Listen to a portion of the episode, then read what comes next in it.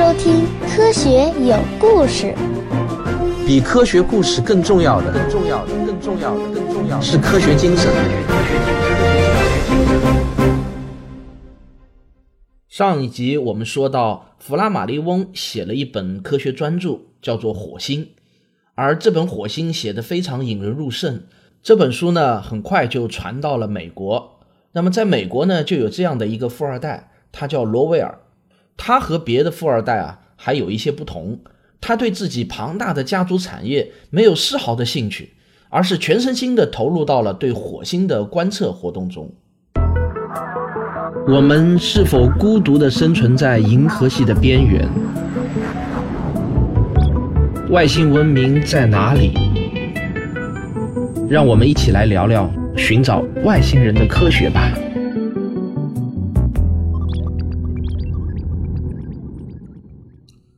罗威尔是一个有钱人，这个有钱人啊，一出手就是不一样。他开始花巨资在亚利桑那州的沙漠中就建造了一个专用的天文台，并且呢，购买了全世界最先进的天文望远镜。到他四十岁的时候，这个天文台就建成了。罗威尔呢，就毅然放弃了城市中的舒适生活，来到了这个远离城市灯光、干燥荒凉的沙漠中。为了他的火星，这一住啊。就是十五年，这种经历呢，绝对是电影小说的绝好素材，而且还可以给很多的富二代们做一个良好的榜样。罗威尔呢，在这个沙漠中日复一日、年复一年的观测火星，他给火星拍了数不清的照片，仔细的研究火星的表面在一年四季中的变化。不久呢，他也出了一本专著，书名呢，居然也叫《火星》。而这本书呢，用的则是一种更为通俗的笔法写成，更加的引人入胜。在这本书中，罗威尔展示了一系列他绘制的火星详图，在这些图中，被他标示出来的火星运河呢，居然有五百条之多。而且火星上不但有运河，在运河的交汇处呢，还有巨大的绿洲。他就说呢，这些绿洲上的农作物的颜色啊，还会随着季节的变化而变化。大家如果对罗威尔和他绘制的这个火星图有兴趣的话呢，也可以在我的微信公众号中回复“火星”两个字，你就可以看到罗威尔绘制的火星全图。啊，我的微信公众号就叫“科学有故事”。美国人罗威尔的这本《火星》一出呢，他的风头就立即盖过了法国人的那一本，一时间呢，洛阳纸贵，引来了粉丝无数啊。从民间到学界，都把罗威尔奉为火星研究的第一人。但凡事呢是没有绝对的。第一位炮轰罗威尔的人就出现了，他是罗威尔的美国同胞，著名的天文学家巴纳德先生。要说这个巴纳德是何许人也，那也是大大的有名气。他因为发现了木星的第五颗卫星，而被推崇为有史以来目光最敏锐的天文学家。要知道，这个木星的第五颗卫星，因为个头非常的小，而离木星呢又非常的近，所以呢，想要在望远镜中发现它，确实呢需要超凡的毅力还有视力。而这个巴纳德偏偏就发现了这个木卫五，所以说他的视力备受推崇啊。巴纳德在公开的场合，他就炮轰罗威尔，他说：“我也对这个火星进行了不知道多少次的仔细观察。”但我怎么就看不到罗威尔所说的那些火星运河呢？而且罗威尔这个家伙画的那些火星图细致成那样，简直就是对我视力的一种侮辱。我敢断言，这个罗威尔所谓的那些火星的细线，不过就是他的错觉而已。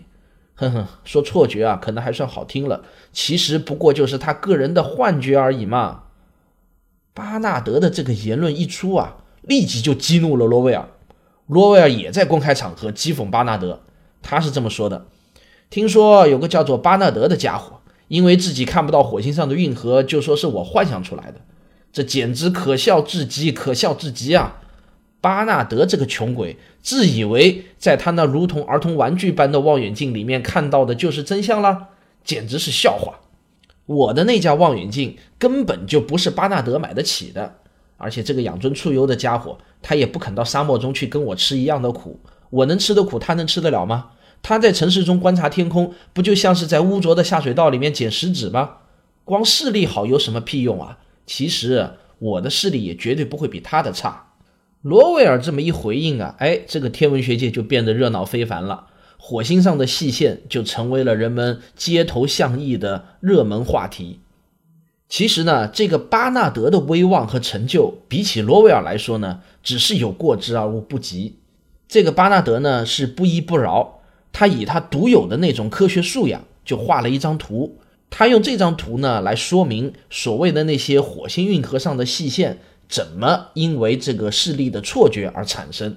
他的结论呢其实就是说根本没有什么细线，全都是人的错觉罢了。巴纳德呢就嘲笑这个罗威尔和以前所有声称看到火星运河的那些人，说他们都是被自己的错觉所欺骗了。还有一个好事的英国天文学家叫做蒙德也掺和了进来。他根据巴纳德所说的那些视觉错觉产生的原理呢，就设计了一个实验。他在墙上画了一些圆圈，然后在这些圆圈的里面呢，就点了一些不规则的小黑点。然后呢，他找来一些小学生，让他们站在比较远的地方，在昏暗的灯光下观察这些小圆圈。边观察呢，边让他们把看到的东西给画下来。结果你猜怎么着？这些小学生都在纸上画下了圆圈中间有一条一条的直线，这个呢就和罗威尔和他前人所画的那些火星硬核居然十分的相似。不过呢，我们这个英勇执着的罗威尔先生没有理会这些质疑声，他在1906年和1908年又分别出版了两本书，一本呢叫做《火星及其运河》，还有一本呢叫做。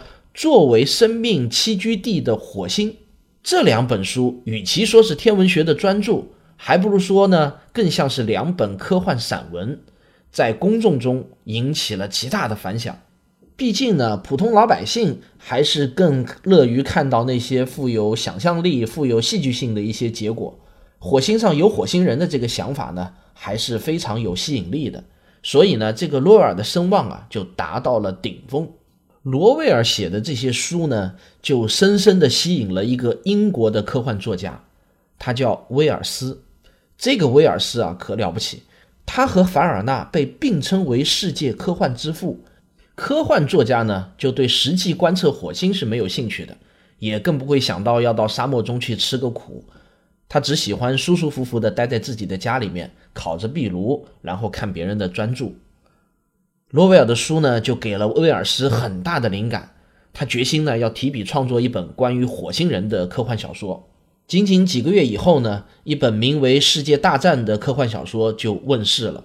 啊，实际上这个翻译不是太好，英文名呢叫做《The War of the Worlds》。注意啊，这是 words 有复数的，所以呢，准确的翻译应该称之为“两个世界的战争”。在这部小说中呢。威尔斯就绘声绘色地描述了火星人是如何入侵地球的，而地球的军队又如何不堪一击，最后火星人又是如何被地球上的微生物所击败的故事。这部小说呢一经问世便风靡了全世界，并且呢被一再的改编为广播剧、电视、电影，还有音乐剧等等其他的文艺形式。最近一次呢，我们都知道它的改编是斯皮尔伯格大导演的作品，就叫做《世界大战》。主演呢是那个著名的阿汤哥汤姆·克鲁斯，对吧？虽然这部电影在各种影评网站上的评分啊并不是太高，但是我呢却特别喜欢这部电影，因为呢在我看来，它和另外一部更早一点的描写人类痛打外星人的电影，也就是那个《独立日》啊，构成了姊妹篇。他们分别呢是从民间和官方的视角来看这个人类怎么面对外星人入侵的故事。所以呢，这两部电影我常常都是连在一起来想的，特别有意思啊。官方怎么看啊？民间又是怎么看？而威尔斯呢，自己也没有料到，因为这部小说呢，他就成了家喻户晓的火星专家，而且他的风头居然远远盖过了那个在沙漠中吃了几十年苦头的罗威尔。这件事情呢，就把这个罗威尔搞得胸闷不已。但是有什么办法呢？那个年头啊，也是造原子弹的不如煮茶叶蛋的，拿手术刀的不如拿剃头刀的。搞科研的不如写小说的，在整个这个二十世纪的上半叶，地球人呢基本上普遍相信火星人是存在的，但终究呢这个事情在当时的条件下既不能证伪也不能证实，而当时的天文学家最强大的天文工具也就是光学望远镜了，哪怕是用当时世界上最大口径的望远镜来看火星。这个火星也仅仅是暗红色的一个光斑而已，甚至连到底有没有那些神秘的细线都是没有办法证实的。人类在寻找外星人的道路上的下一个突破，来自望远镜技术的革命。当时间走到了二十世纪三十年代的时候，一种新型的望远镜就被发明了出来，它给整个天文学带来了一场革命，也让寻找外星人的事业站上了一个新的高度。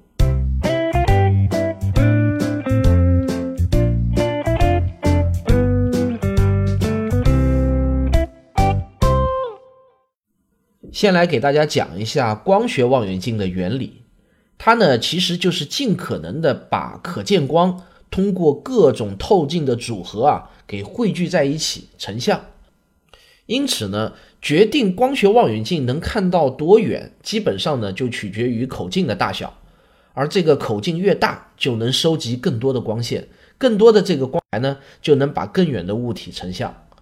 随着人类对光的本质认识的飞跃。我们终于发现，原来啊，这个光的本质上其实是一种电磁波，而可见光也只不过是处在一个特殊频段的电磁波而已。这个频段的电磁波可以被人类的肉眼所觉察，但是呢，依然有大量的其他频段的电磁波是不能够被肉眼所觉察到的。其实呢，那些在可见光频段之外的那些电磁波也是一种光，只不过呢，这种光是不可见光。不可见光其实同样可以成像，只需要通过一些特殊的技术手段做些处理就行了。比如我们在医院里看到的各种 X 光片，它就可以清晰的把皮肤下面的骨骼给显示出来。这个 X 光呢，就是一种不可见光，是一种电磁波。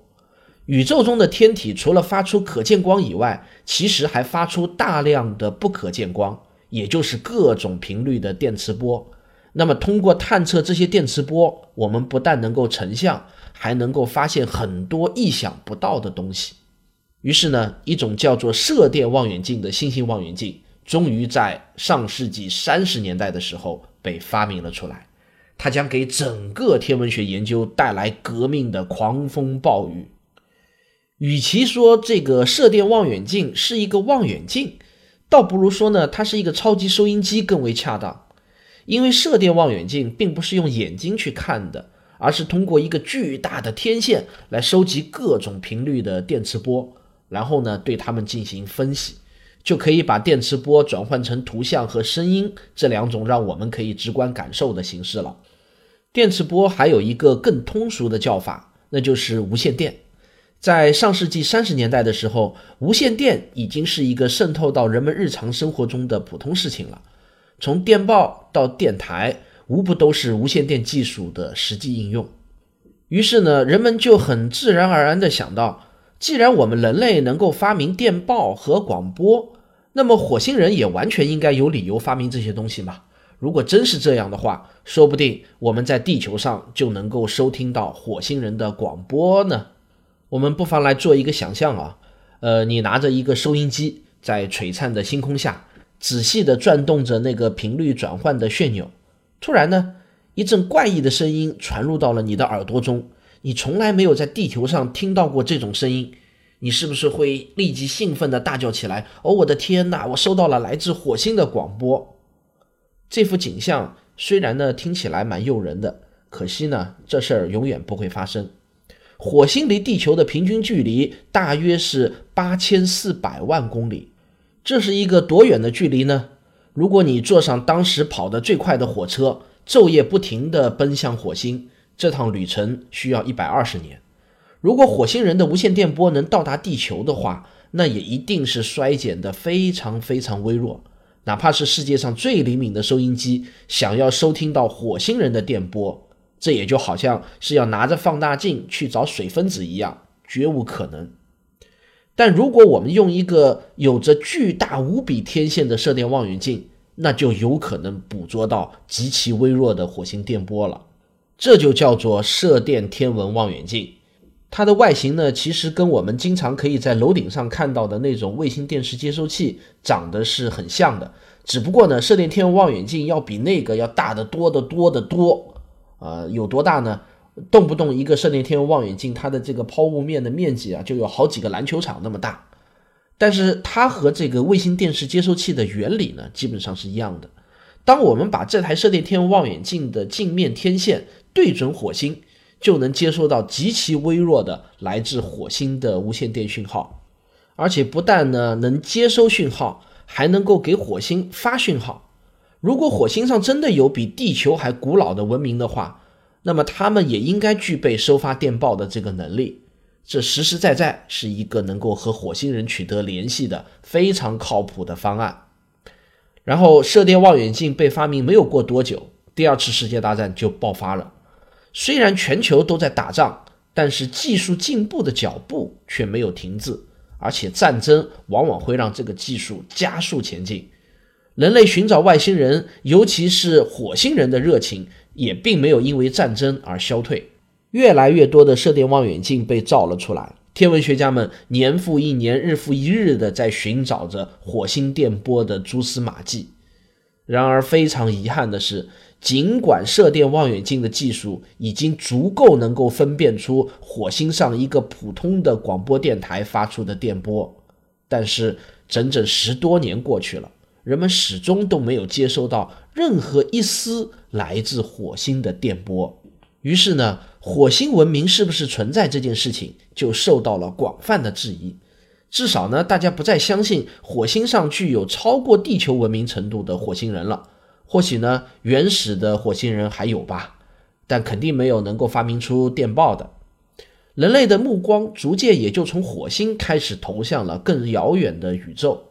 宇宙那么大，除了火星人，一定还会有其他的外星文明存在。